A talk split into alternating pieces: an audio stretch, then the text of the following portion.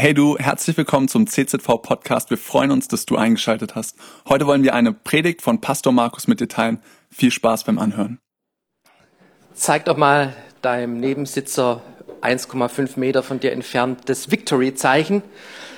So, das ist unser Corona-Handshake, den ich gern prägen möchte beim Autofahren in der Gemeinde. Der Glaube ist unser Sieg, so steht es in der Bibel drin. Und so leben wir es, so leben wir auch. Unseren Glauben an Jesus Christus ist das Plus in unserem Leben. Einmal im Jahr, da haben wir ein Predigtthema, wo es um ein Buch der Bibel geht. Wir hören das ganze Jahr über klasse Predigten und verschiedene Themen und Zielrichtungen sind drin. Und einmal im Jahr haben wir uns festgelegt, wir wollen in die Bibel studieren, hineintauchen in ein Buch der Bibel. Und für dieses Jahr haben wir einen ersten Korintherbrief, das wurde schon letztes Jahr festgelegt unter der Inspiration des Heiligen Geistes. Und hey, es passt, es passt so in unsere Zeit hinein, in der wir auch heute leben. Die Bibel ist schon 2000 Jahre alt und dennoch ist sie immer noch so aktuell. Und weißt du, woran das liegt? Weil Gott derselbe ist und weil wir Menschen immer noch genauso ticken wie vor 2000 Jahren. Wer isst gerne Brot? Vor 2000 Jahren haben sie gerne Brot gegessen. Wer trinkt gern Wasser?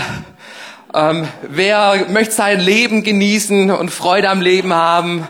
Und hey, den Menschen damals ging es genauso wie uns heute. Und die Bibel ist ein Buch, wo in unser Leben hineingeschrieben ist, wo es nicht um, um irgendwelche altertümlichen Dinge geht, die heute nicht mehr relevant sind, sondern das Buch der Bibel ist lebendig. Und Bibelstudium lohnt sich. Es lohnt sich nicht nur ähm, dein Lieblingsvers des Tages zu lesen, den dir die Bibel-App schickt, sondern es lohnt sich von Zeit zu Zeit immer wieder mal sich hinzuhocken und zu sagen, ich will tiefer hineingraben in dieses Wort Gottes. Habe euch mal ein Bild mitgebracht von einer Mine, das ist ein Minenplan von einer Mine in England. Und eine Mine, da wird nach unten gegraben. Ihr seht hier diese Spiralen. Das ist, das ist der Lift der Minenarbeiter. Und dann gibt es diese Schächte, von wo aus in den Berg hineingetrieben wird, hineingeschlagen wird, um die Schätze herauszubringen. Und so weit zu graben, so tief zu graben, dass du all die Schätze herausholst. Und genau das bezweckt Bibelstudium. Wenn du dich mit dem Korintherbrief jetzt beschäftigst, du wirst anfangen, Schätze zu entdecken. Und das nächste Mal, wenn du wieder Korintherbrief liest, dann kannst du darauf aufbauen, auf dieser Mine, auf dieser Mine, die du schon gegraben hast, wo du schon Informationen dir besorgt hast und deine Bibel angefangen hast zu markieren. Es gibt ein tolles Bibelmarkierungssystem, wo wir schon eine Predigt darüber gehört haben. Und wir haben sogar ein Begleitheft zu dieser Predigtreihe und du kannst dieses Begleitheft herunterladen in unserer Infobox. Mit QR-Code kannst du es dir runterladen oder einfach im, im Internet suchen im czv-gralsheim.de slash Infobox und da findest du unser Begleitheft zum Korintherbrief mit vielen Hintergrundinformationen und mit Fragen.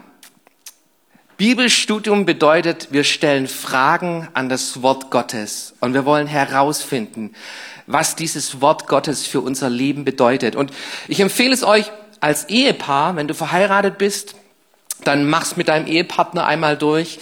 Wenn du in einer Kleingruppe bist, mit anderen Menschen unterwegs bist, dann stellt euch diese Fragen, die da drin sind. Und wenn du ganz alleine bist, der Heilige Geist ist da. Mach's mit dem Heiligen Geist und stell dir diese Fragen, die in diesem Begleitheft zum Korintherbrief gestellt werden. Es geht um Korinth und Korinth ist eine Stadt, Griechenlands. Es ist eine der größten Städte Griechenlands. Damals schon hat man geschätzt, dass die Einwohnerzahl sechsstellig gewesen sein muss, also 100.000 plus Menschen, die dort lebten. Die isthmischen Spiele, die mit den Olympischen Spielen zu den zwei berühmtesten Sportereignissen jener Zeit gehörten. In der Antike fand in Korinth statt. Korinth war eine Hafenstadt. Bürger kamen aus allen Schichten, Kulturen und Religionen trafen sich dort und es gab die Luxusartikel der damaligen Welt, alles in Korinth zu finden iPhones, wenn es damals schon gegeben hätte, hey, die würden da umgeschlagen werden und verbreitet werden in die damalige Welt. Sklaven wurden verkauft. Und wenn ihr euch die Landkarte anschaut, dann ist uns klar, warum diese Stadt so ein, so ein wichtiger Knotenpunkt war. Nämlich Griechenland verengt sich an Korinth und dann kommt diese Peloponnes, dieser untere Teil von ähm, Griechenland und alle, die dorthin reisen wollten, die mussten an dieser Stadt vorbeireisen. Und das brachte einen wirtschaftlichen Erfolg.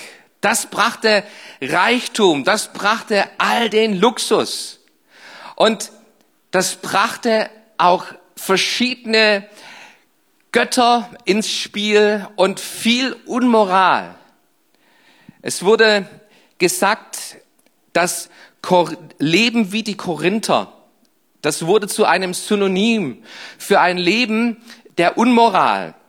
Jemand beschrieb Korinth als ein Paradies für Seefahrer, ein Himmel für Säufer und eine Hölle für tugendhafte Frauen. Oben bei Korinth, da gab es eine Akropolis. Akropolis, erhöhte, erhöhte Befestigung in dieser Stadt. An, und an diesem Ort, da war eine Festung, die schützen sollte vor den Feinden. Und dort oben befand sich auch der Tempel, der Tempel von Korinth. Und dieser Tempel, der war Aphrodite geweiht. Aphrodite, und ihr wisst schon, hey, die Göttin der Liebe. Und es gab tausend Priesterinnen, die in diesem Tempel sich zur Verfügung stellten, Prostituierte, die sich hingaben und es als Tempeldienst, als ein Götzendienst gefeiert wurde, sexuelle Unmoral, das war ähm, ganz oben in dieser Stadt. Und wir stellen fest, es war kein Bibelgürtel. Die Bibel gab es damals noch nicht. Von Jesus Christus hatten sie keine Ahnung. Und Paulus, der erste Missionar, der nahm sich diese Stadt zu Herzen. Er hat einen Auftrag von Gott bekommen, dorthin zu gehen. Und du findest, wie Paulus diese Gemeinde gründet, nicht im Korintherbrief, sondern in Apostelgeschichte Kapitel 18. Und da möchten wir kurz mal einsteigen, uns bewusst machen, wie Paulus diese Gemeinde gegründet hat. Und da heißt es dann in Apostelgeschichte 18, Vers 9, und der Herr sprach durch ein Gesicht in der Nacht zu Paulus, fürchte dich nicht, sondern rede und schweige nicht. Also irgendwie hat Paulus schon ähm, mitbekommen, in dieser Stadt gibt es Gegenwind. Das ist kein fertiges Ackerfeld Gottes, wo, wo, wo, wo ich schnell Durchbruch habe, sondern da gab es wahrscheinlich schon Gegenwind, wo Paulus dort gelandet ist mit all dieser Unmoral, mit all diesen philosophischen Ansätzen, die die Griechen vertraten, mit all diesen Götzen, die eine Rolle spielten in dieser Stadt. Aber Gott, Gott sprach. Und wenn immer Gott spricht, ihr lieben Leute, dann haben wir einen Auftrag. Und wir haben einen Auftrag hinzugehen. Egal, wie viel Gegenwind wir haben, egal, was in unserer Welt drunter und drüber geht, wir haben einen Auftrag, Gemeinde Jesu zu bauen. Wisst ihr das? Wir haben nicht einen Auftrag, Entwicklungshilfe in erster Linie zu machen, sondern wir haben einen Auftrag, Gemeinde Jesu Christi zu bauen. Und so bekommt Paulus diesen Zuspruch, fürchte dich nicht, rede, schweige nicht, denn ich bin mit dir und niemand soll sich unterstehen, dir zu schaden. Hey, das, das ist die, die, die größte Verheißung, die es gibt. Wenn Gott mit dir ist, wer oder was mag gegen dich sein? Und dann geht es noch einen Satz weiter, denn ich habe ein großes Volk in dieser Stadt. Und er, Paulus, blieb ein Jahr und sechs Monate dort und lehrte unter ihnen das Wort Gottes. Das ist der Start von der Gemeinde in Korinth, Apostelgeschichte Kapitel 18. Und es beginnt mit dieser Verheißung. Großes Volk, ein großes Volk in dieser Stadt. Und Gott hat Menschen, die auf der Suche sind, in jeder Stadt, in jedem Dorf. Und was es braucht, sind Männer und Frauen Gottes, die das Evangelium verkündigen und das Ziel haben, diese Menschen zusammen in der, zu sammeln, in der Familie Gottes, als eine Gemeinde Gottes zu sammeln. Und Paulus, er blieb dort eineinhalb Jahre und lehrte. Er zog von dort weiter und circa zwei Jahre später kommt ein Bericht von Korinth. Und jetzt sind wir im Korintherbrief, im ersten Korinther Kapitel 1, Vers 11. Da erwähnt Paulus, die, die Leute aus dem Haus Chloe haben mir berichtet. Oder dann, wenn du noch weiter schaust, in 1. Korinther Kapitel 16, Vers 16, da benennt Paulus einige Namen, nämlich Stephanas, Fortunatus und Achaikus die kamen zu Paulus und berichteten über die Gemeinde von Korinth und was sie berichteten, das war haarsträubend. Das war haarsträubend. Und ich finde es klasse, dass die Bibel hier Namen benennt. Wisst ihr, über Gemeinde Jesu Christi wird viel gespottet. Über Gemeinde Jesu Christi, da wird viel gelästert. Über Gemeinde Jesu Christi, da wird viel kritisiert auch unter dem frommen Volk. Vergiss jede Kritik, vergiss jeden Spott, vergiss jedes hinten herumreden, wenn Menschen nicht bereit sind, mit ihrem Namen dazustehen und sagen, hier, hier läuft was schief. Und mit meinem Namen, Markus Göhner, stehe ich dafür, dass hier was schief läuft und ich möchte das ändern. Ich, ich möchte dafür eintreten, dass eine Änderung kommt. Kritik hinter dem Rücken, ohne dafür Farbe bekennen zu wollen, das ist eine falsche Kritik. Eine falsche Kritik an dem Punkt, dass man nicht den Mut hat, dafür wirklich auch einzustehen. Und da gefällt mir die Bibel, dass, dass die Bibel sogar extra diesen Namen benennt. Hey, Menschen aus dem Haus der Chloe, wenn ihr wissen wollt, von wem ich diese Information habe, hier aus dem Haus der Chloe oder von Stephanas und Achaikus und wie der andere auch heißt, habe ich diese Information. Die haben mir das berichtet und die stehen dafür. Und jetzt schreibe ich euch diesen Brief und dieser erste Korintherbrief, der wurde aus dem Herzen von Apostel Paulus herausgeboren, der der Vater, der Gründer dieser Gemeinde ist und der mitbekommt, in dieser Gemeinde läuft einiges schief. Lass uns mal anschauen, was in dieser Gemeinde alles schief lief. In der Gemeinde gab es Spaltung. Spaltung, da gab es eine Gruppe von Leuten, die sagen, hey, ich bin Petrus-Fan. Petrus, das ist der wahre Apostel. Hey, wenn der predigt, das ist wie, wie ein Schwert, der draufhaut und oh ja, hey, ich lieb den Petrus.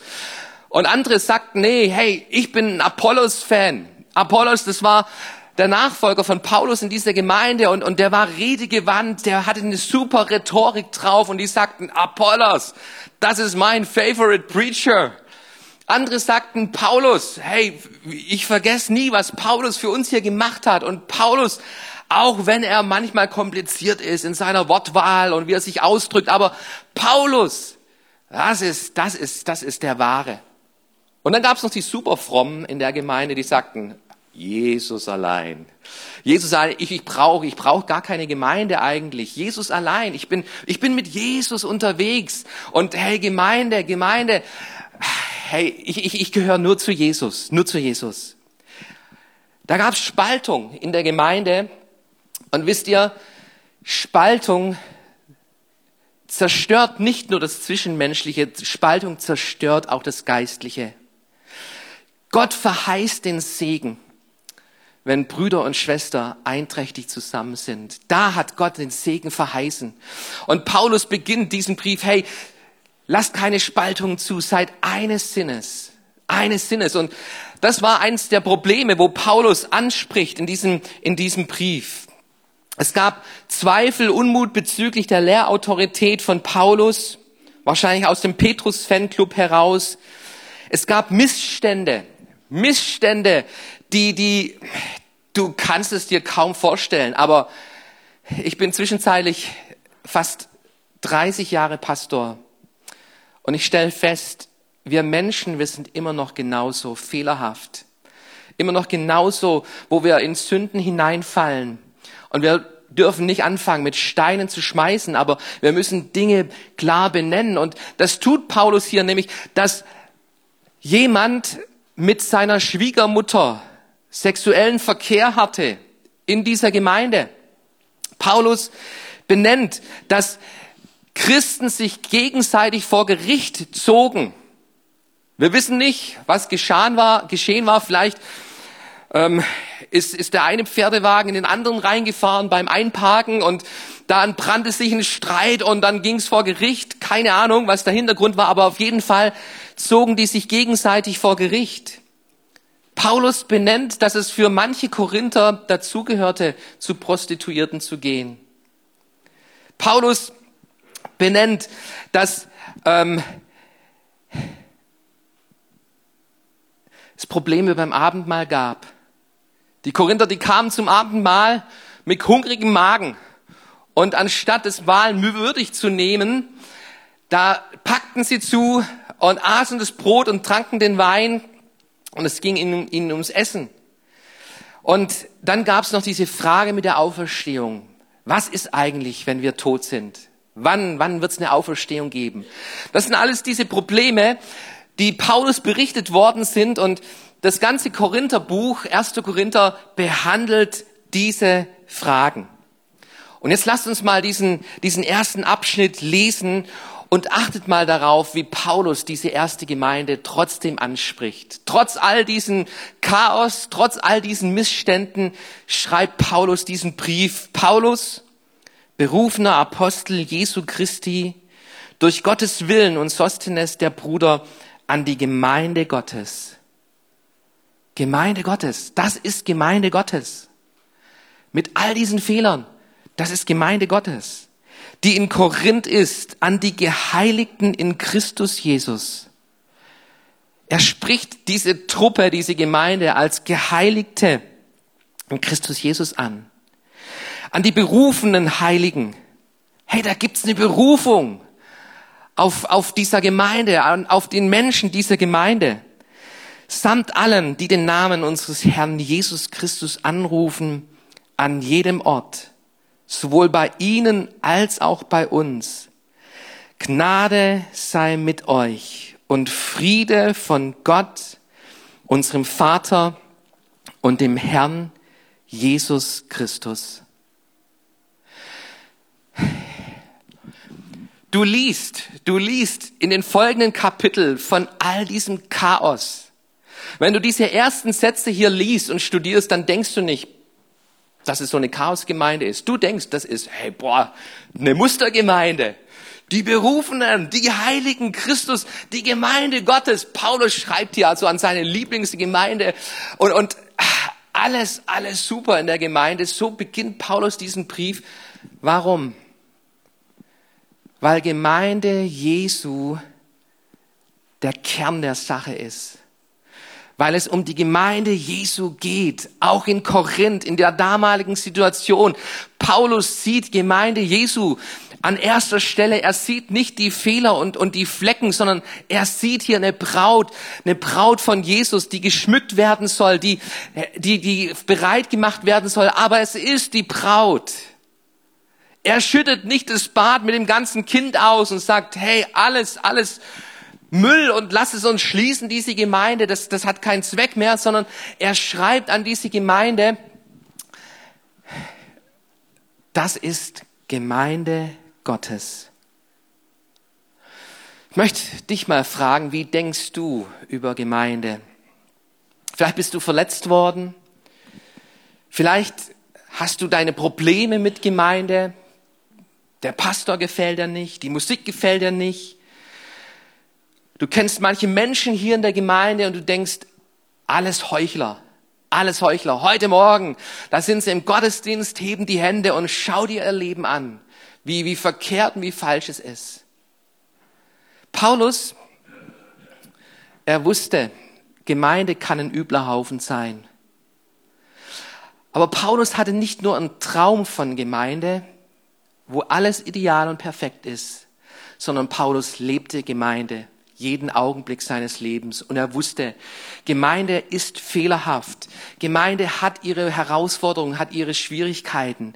Aber Gemeinde bedeutet nicht, weil mir was nicht passt und weil ich was kritisiere und weil was falsch liegt, lasse ich sie links liegen und lauf weg und renn weg und lebe mein Christsein für mich alleine, sondern Gemeinde heißt, ich lebe Gemeinde mit all dem Verkehrten und Schwachen und ich setze alles dran, damit diese Gemeinde eine Veränderung bekommt, damit die Gemeinde Jesu Christi eine Braut ist ohne Flecken, ohne Runzeln. Ich möchte meinen Teil dazu beitragen.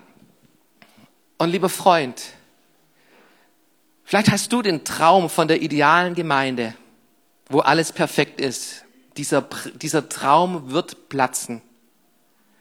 Dieser Traum wird platzen. Lebe Gemeinde Gemeinde, die Gott liebt. Gemeinde, die Gott erkauft hat. Paulus schreibt darüber in Apostelgeschichte 20 an eine andere Gemeinde. Gemeinde ist das, was Jesus mit seinem Leben erkauft hat. Darum ging es in der Mission von Jesus Christus, Menschen zu retten und sie zusammenzubringen als eine Gemeinde, als das Volk Gottes, als Familie Gottes, um gemeinsam unterwegs zu sein. Und jawohl, da gibt es Menschen, die, die, die, die Zeit brauchen. Da gibt es Menschen, die, die in die Windeln machen. Und, und da gibt es Menschen, die krank sind und verletzt sind und wo Heilung hineinkommen muss. Aber wir dürfen Gemeinde nie aufgeben, ihr lieben Geschwister. Egal wie die Umstände sind. Und ich möchte dich, dich bitten, dass du dein Herz für das Haus Gottes immer wieder prüfst. Wie Gott diese Gemeinde sieht, deine Gemeinde sieht. Und Jesus, ich liebe Jesus und ich lebe ohne Gemeinde, das ist eine Methode, die du in der Bibel nicht findest. Christsein bedeutet immer, in einer Gemeinde verwurzelt zu sein, zu einer Gemeinde dazugehören, egal wie viele Fehler sie auch hat. Du, du sollst ein lebendiger Stein sein. Und Christsein, das sich nur um sich selbst dreht, wo es darum geht, dass Gott dir dass Gott dich bedient, dass deine Bedürfnisse gestillt werden. Leb nicht den Auftrag Christi. Und ich kann mir nichts Besseres vorstellen, als wenn der Teufel uns von Gemeinde entfremdet. Und Corona, Corona schafft es, schafft es, einen Großteil in unser Leben hineinzufunken, uns zu versuchen, von Gemeinde Jesu Christi zu trennen. Und du lebst deinen Glauben nur noch für dich alleine. Und es ist eine Masche des Teufels. Du brauchst eine Gemeinde, mit der du unterwegs bist, wo du verwurzelt bist. Es gibt nichts Besseres, was der Teufel tun kann, als wenn er deine Kinder davon abhält, Teil von Gemeinde Jesu zu sein. Deine Kinder nicht mehr im Gottesdienst teilnehmen, deine Kinder nicht, nicht Gemeinde erleben, in der Gemeinde groß werden. Es gibt nichts Besseres, was der Teufel tun kann. Und Paulus, er war jemand, der für Gemeinde Jesu brannte. Gemeinde voller Probleme, voller Herausforderungen, aber es ist die Gemeinde Gottes. Und schau dir mal diese ersten neun Verse an von diesem Kapitel, diese ersten neun Verse. Paulus, berufener Apostel Jesu Christi. Zählt mal mit, wie oft Paulus hier diesen Namen Jesus Christi verwendet durch Gottes Willen und Sostenes, der Bruder, an die Gemeinde Gottes, die in Korinth ist, an die Geheiligten in Christus Jesu, an die berufenen Heiligen, samt allen, die den Namen unseres Herrn Jesus Christus anrufen, an jedem Ort, sowohl bei Ihnen als auch bei uns. Gnade sei mit euch und Friede von Gott, unserem Vater und dem Herrn Jesus Christus. Ich danke meinem Gott alle Zeit euretwegen für die Gnade Gottes, die euch in Christus Jesus gegeben ist dass ihr in allem reich gemacht worden seid, in ihm, in allem Wort, in aller Erkenntnis, wie denn das Zeugnis von Christus in euch gefestigt worden ist, so dass ihr keinen Mangel habt an irgendeiner Gnadengabe, während ihr die Offenbarung unseres Herrn Jesus Christus erwartet, der euch auch festmachen wird bis ans Ende, so dass ihr unverklagbar seid am Tag unseres Herrn Jesus Christus. Gott ist treu, durch den ihr berufen seid, zur Gemeinschaft mit seinem Sohn Jesus Christus, unserem Herrn. Die ersten neun Verse, neunmal bringt Paulus Jesus Christus ins Spiel. Jesus will Gemeinde bauen. Weißt du das? Jesus will Gemeinde bauen. Der will, der will dir nicht einen Heiligenschein aufsetzen, sondern Jesus will Gemeinde bauen. Er sammelt Menschen, die ihm nachfolgen in seiner Gemeinde. Und dort baut Jesus Christus Gemeinde. Und wo Jesus das Zentrum ist, diese Gemeinde wird nie untergehen. Und Paulus bringt hier drei Bereiche, was Gemeinde Gottes kennzeichnet. Du findest die Verse vier bis sechs, das Geschenk der Gnade. Halleluja. Gnade. Es ist Gnade. Alles kommt von Gott. Weißt du das? Das Universum hat Gott geschaffen. Unsere Erde hat Gott geschaffen. Gott schenkt uns die Luft zum Atmen. Das ist Gnade. Gott hat dir das Leben geschenkt, deinen Herzschlag hat Gott dir geschenkt. Es ist Gnade, dass du leben darfst. Du bist ein Geschenk Gottes. Und ihr lieben Freunde, Gemeinde ist ein Geschenk Gottes. Es ist Gnade, dass es Gemeinde gibt, dass wir nicht in unseren Häusern uns irgendwo ähm, alleine die Bibel betrachten müssen, alleine unterwegs sein sollen, sondern Gemeinde ist ein Geschenk Gottes, wo Gott uns geschenkt hat in seiner Gnade durch Jesus Christus. Ein zweiter Punkt, wo Paulus beleuchtet und uns bewusst macht, worum es in der Gemeinde geht, das Geschenk der Gaben. In den Versen sieben bis acht, es gibt kein Mangel in eurer Gemeinde, weil Jesus aus seinem Reichtum jeden Einzelnen beschenkt. Du bist, du bist ein Geschenk Gottes für Gemeinde, für das Reich Gottes bist du ein Geschenk Gottes.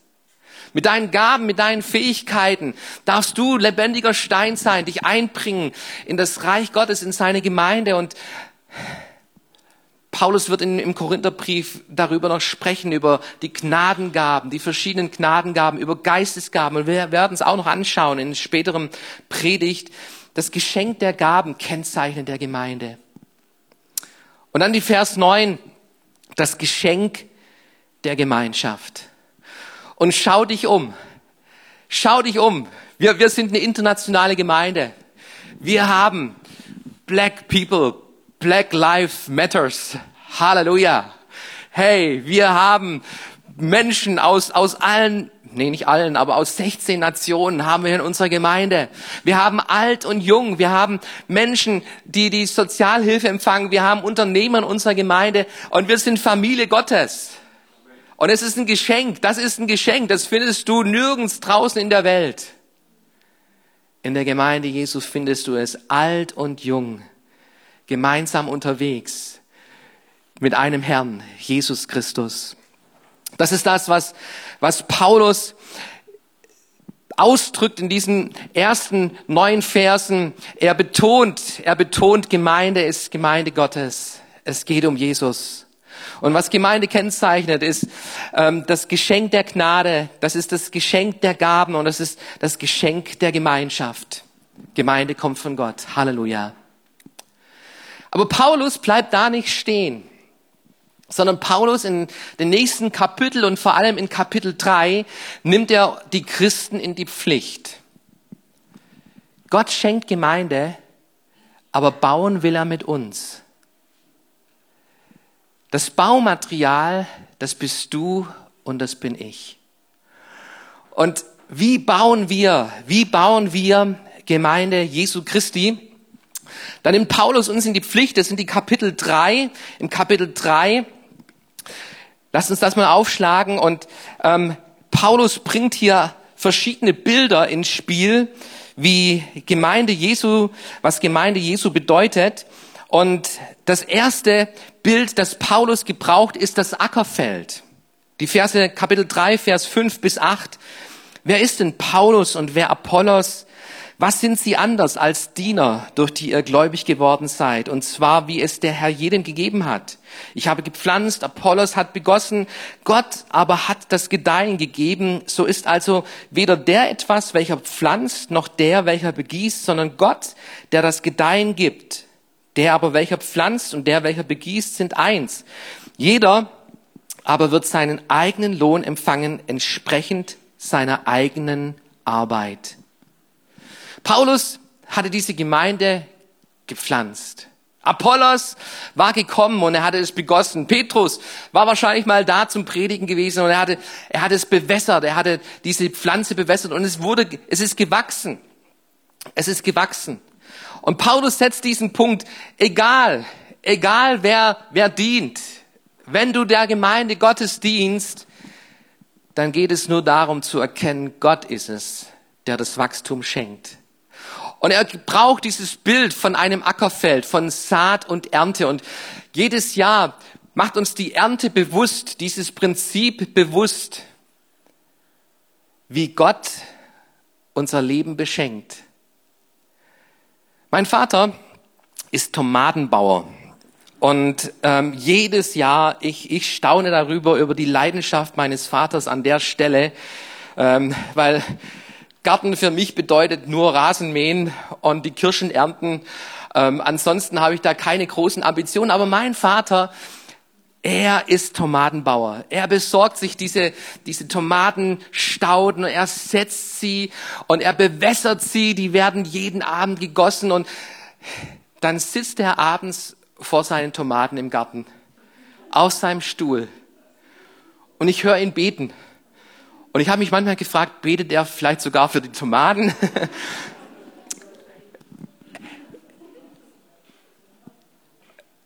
Ernte. Wie gibt es eine Ernte? Und hey, die Ernte, da braucht es diesen Bauer, der Tomaten setzt. Da braucht es diesen Bauer, der Tomaten bewässert. Aber am Ende des Tages braucht es Wachstum und das schenkt Gott in seiner Gnade. Es soll nie aufhören, Saat und Ernte, so, solange diese Erde besteht, ist eine Verheißung, die du in der Bibel findest. Lob und Dank. Sonst würden wir alle, alle am Hungertuch knabbern und Gott, Gott schenkt, schenkt Ernte immer noch. Und Paulus macht es deutlich hier in diesen Versen, was Gemeinde Jesu bedeutet. Hey, Gott ist es. Gott ist es, der das Wachstum schenkt, aber es braucht Menschen, die pflanzen, es braucht Menschen, die bewässern. Und jeder erhält seinen Lohn. Und lasst uns mal das festhalten, dass Paulus hier diesen Aspekt von Lohn hineinbringt. Wir werden Rechenschaft geben. Hier, jeder wird seinen eigenen Lohn empfangen, entsprechend seiner eigenen Arbeit. Nach diesem Bild von Landwirtschaft geht Paulus in den Bereich der Architektur. Vers 9. Denn wir sind Gottes Mitarbeiter. Nee, Moment mal. Ja doch. Wir sind Gottes Mitarbeiter, ihr aber seid Gottes Ackerfeld und Gottes Bau. Gemäß der Gnade Gottes, die mir gegeben ist, habe ich als ein weiser Baumeister den Grund gelegt, ein anderer aber baut darauf. Jeder aber gebe Acht, wie er darauf baut. Denn einen anderen Grund kann niemand legen, außer dem, der gelegt ist, welcher ist Jesus Christus. Wenn aber jemand auf diesen Grund Gold, Silber, kostbare Steine, Holz, Heu, Stroh baut, so wird das Werk eines jeden offenbar werden. Der Tag wird es zeigen, weil es durchs Feuer geoffenbart wird. Und welche Art das Werk eines jeden ist, wird das Feuer erproben. Wenn jemand das Werk, das er darauf gebaut hat, bleibt, so wird er Lohn empfangen.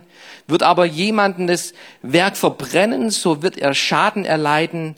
Er selbst aber wird gerettet werden, doch so wie durchs Feuer hindurch.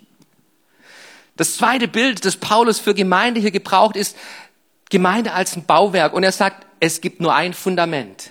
Ein Fundament in der Gemeinde. Und wieder betont er, es geht um Jesus. Es muss um Jesus gehen. Nicht um Lichter, nicht um coole Musik, sondern es geht um Jesus. Es geht um Jesus. Das ist das Fundament.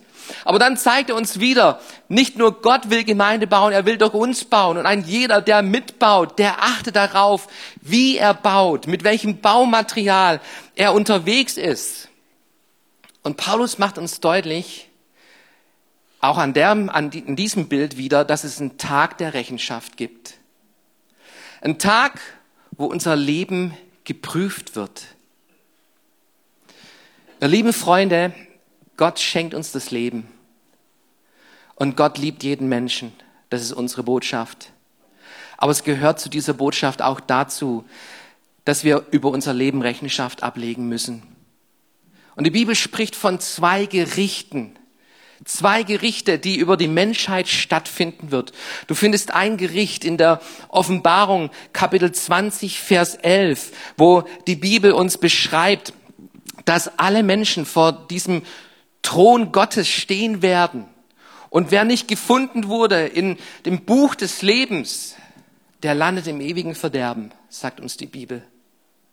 Das ist ein Gericht, das über die ganze Menschheit stattfinden wird. Und jawohl, Gott fordert Rechenschaft. Was hast du aus deinem, mit deinem Leben gemacht? Was hast du mit dieser Botschaft von Jesus Christus gemacht? An diesem Punkt wird sich die Menschheit teilen. Und es wird Menschen geben, die in die Hölle gehen, weil sie Jesus Christus nicht angenommen haben, weil sie das Geschenk der Gnade nicht für sich in Anspruch genommen haben. Das Kreuz ist Gottes Rettungsanker in, in der Menschheitsgeschichte. Es teilt vor Christus und nach Christus. Und an diesem Kreuz entscheidet sich, wo wir die Ewigkeit verbringen. Und jeder Mensch wird vor diesem Thron stehen und wird bekennen müssen, Jesus Christus, du bist der Herr.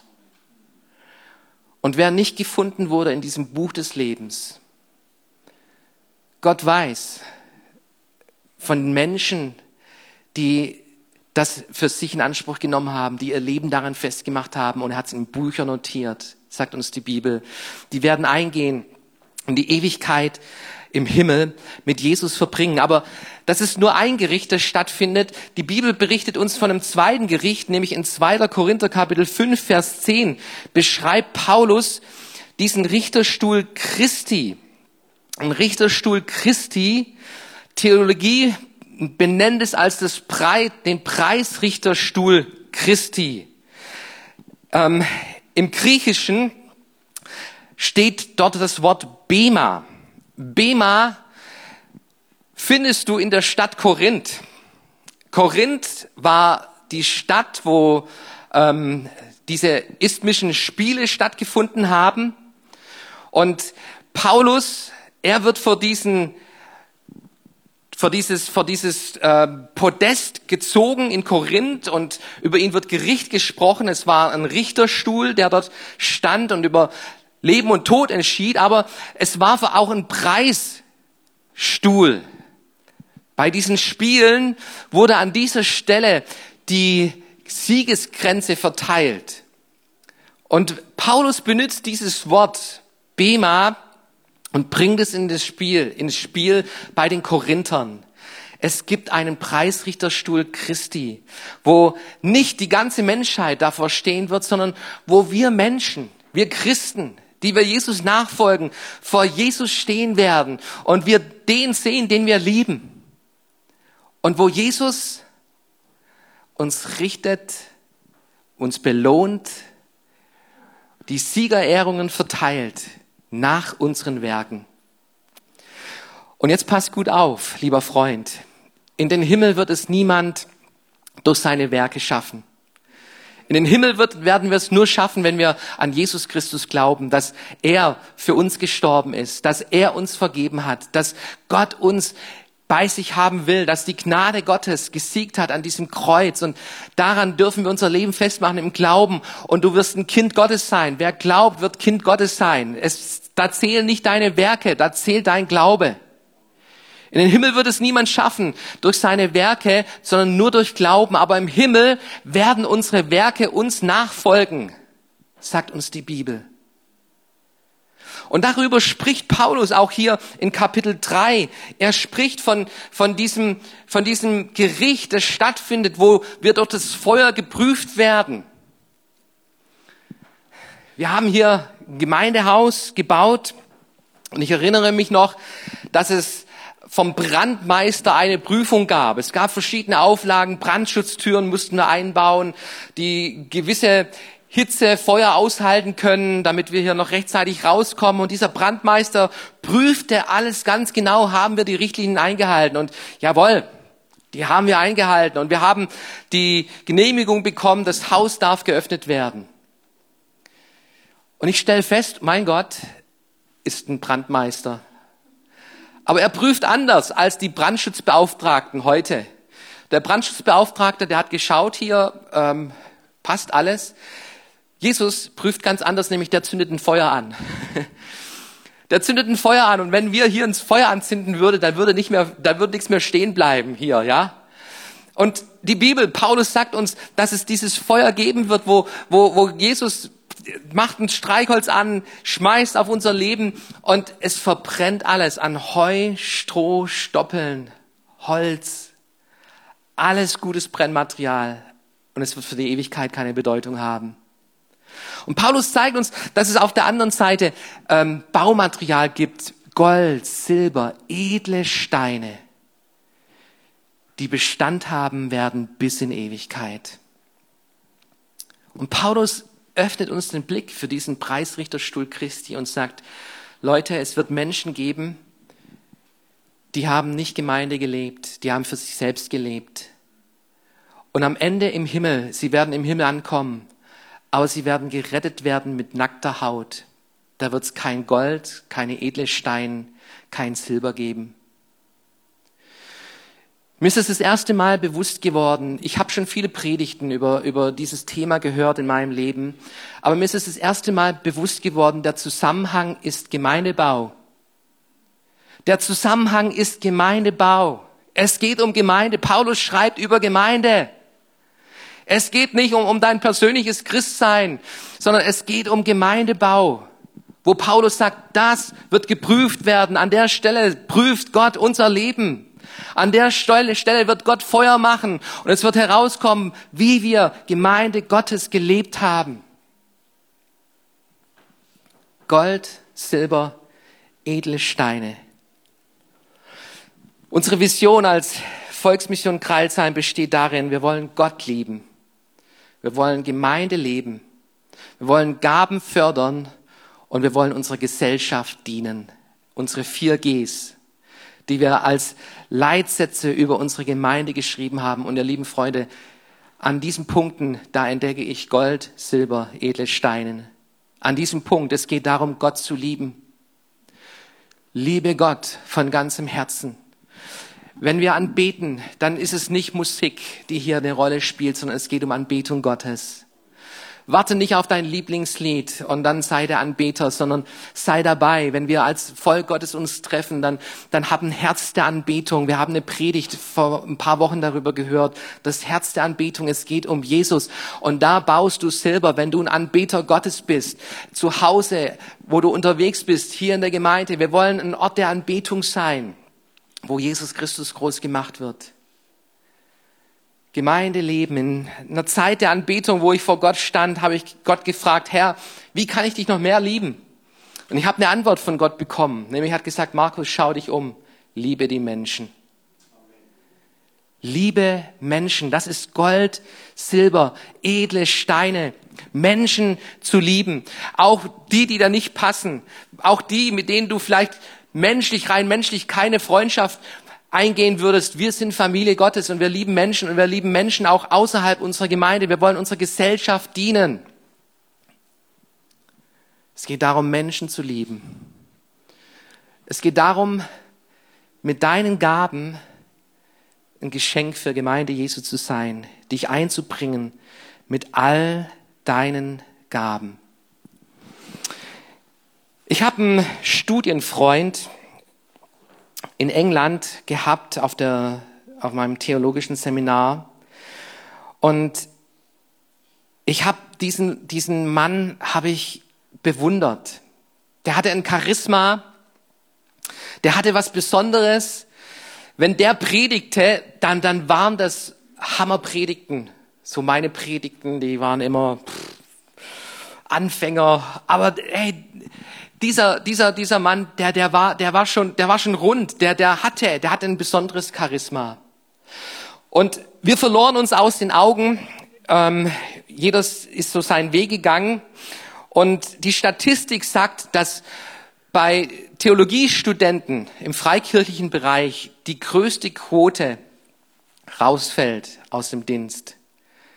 20 Prozent bleiben über mehrere Jahre im Dienst. 80 Prozent von allen Theologiestudenten im freikirchlichen Bereich, die, die, die fallen durchs Raster, die, die, die, die, die sind nach ein paar Jahren nicht mehr im geistlichen Dienst. Und ich habe mich immer gefragt, was ist aus dem geworden? Was ist aus dem geworden? Hey, der, der hat doch bestimmt jetzt schon eine Megachurch. Der hat doch bestimmt schon, ähm, das ist ein Apostel bestimmt irgendwo. Und ich habe hab immer wieder gesucht und auf seiner Facebook-Seite gab es keine großen Infos. Ähm, ich habe, wenn ich andere getroffen habe, habe ich immer gefragt, hey, was, was macht, was macht Ian? Und die einzige Antwort, die ich bekommen habe, ja, Ian, der ist in die Wirtschaft gegangen, nach dem Theologiestudium in die Wirtschaft, hat dort Karriere gemacht im Ölbusiness und irgendwo im arabischen Raum, da ist er gerade unterwegs und, und ist, ist ähm, ein Big Boss irgendwie im, im Ölkonzern. Das war die Antwort. Und dieses Jahr hat Ian einen Facebook-Post gedroppt.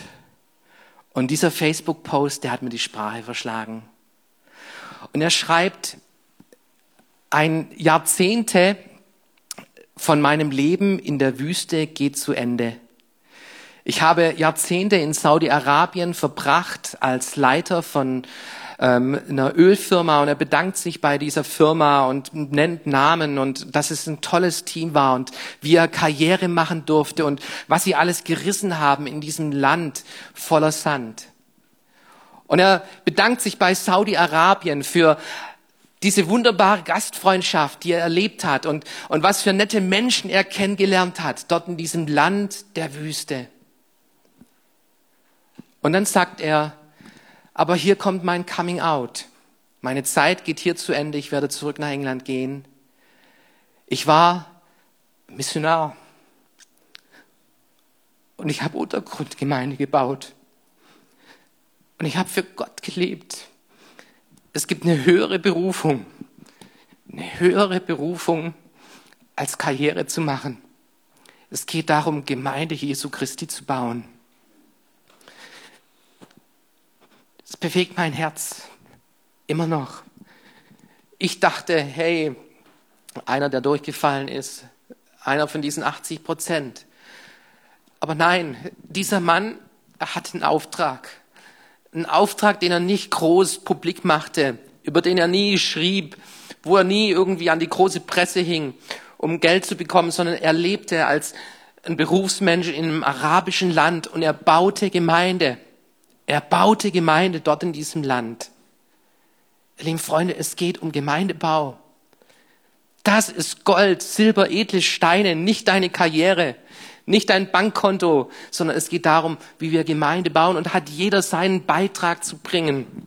Du, du musst nicht Pastor sein, du musst nicht Apostel sein, aber du bist, du bist ein Teil, ein Geschenk für Gemeinde Jesu Christus, wo, wo du dich einbringen kannst in diesen Bau, in dieses Bauwerk Gottes. Und ich möchte dich fragen, was hält dich ab? Was hält dich ab? Der Reichtum dieser Welt? Was hält dich ab? Deine Karriere? Was hält dich ab? Corona? Hält dich Corona ab, Gemeinde Jesu zu bauen? Lieben Freunde, es geht darum, dass wir Gemeinde bauen. Darf, darum kämpft Paulus. Da schreibt er den Korinther darüber. Es geht darum, Gemeinde Jesu zu bauen. Und das letzte Bild, das Paulus gebraucht, ist der Tempel Gottes. Ihr seid der Tempel Gottes. Wir können schöne Häuser bauen. Wir können tolles Programm auf die Beine stellen. Aber Gemeinde Jesu funktioniert nicht ohne den Heiligen Geist. Es braucht den Geist Gottes in unserer Mitte. Und da, wo wir mit dem Heiligen Geist unterwegs sind, du, da, da entsteht die Frucht des Geistes. Da kommen die Resultate Gottes heraus in der Gemeinde Jesu. Da werden Menschen wiedergeboren, da werden Menschen befreit, da erleben Menschen Neuanfang, da erleben Menschen Lebensbereinigung, Lebensveränderung. Das schaffst du nicht durch ein Programm, das schafft nur der Heilige Geist. Und das liebe ich an der Gemeinde Jesu. Und ich möchte keine Gemeinde ohne den Heiligen Geist bauen, sondern er, er ist es, der uns zusammenformt zum Tempel Gottes. In Korinth gab es Tempel, gab es Tempel, die der Göttin Aphrodite geweiht waren. Es gab tausend prostituierte Dienerinnen, die sich anboten, der Unmoral hingaben, diese Stadt ins Verderben zog. Und Paulus schreibt an die Gemeinde Gottes und sagt, hey, ihr seid der Tempel Gottes. Ihr seid der Tempel Gottes. Und deshalb, hey, wenn wir ein Tempel Gottes sind, dann, dann, dann müssen wir anders leben. Und darum geht's in dem Korintherbrief. Wir werden das später noch anschauen. Aber für heute geht es mir darum, den Grund, die Grundlage zu legen. Egal wie chaotisch, egal wie viel Fehler Gemeinde Jesu hat, es ist Gemeinde Gottes. Er will Gemeinde bauen. Und du und ich, wir dürfen mitbauen und wir werden Lohn empfangen. Cool, dass du dir unsere Predigt angehört hast. Wir hoffen, sie hat dir geholfen und wir wollen dich ermutigen, auch während der Woche Teil einer Kleingruppe zu werden. Schreib uns einfach eine E-Mail an podcast.czv-kreuzheim.de oder komm einfach am Sonntag in unseren Gottesdienst. Folge uns außerdem auf Facebook oder Instagram für alle weiteren Infos. Wir freuen uns auf dich.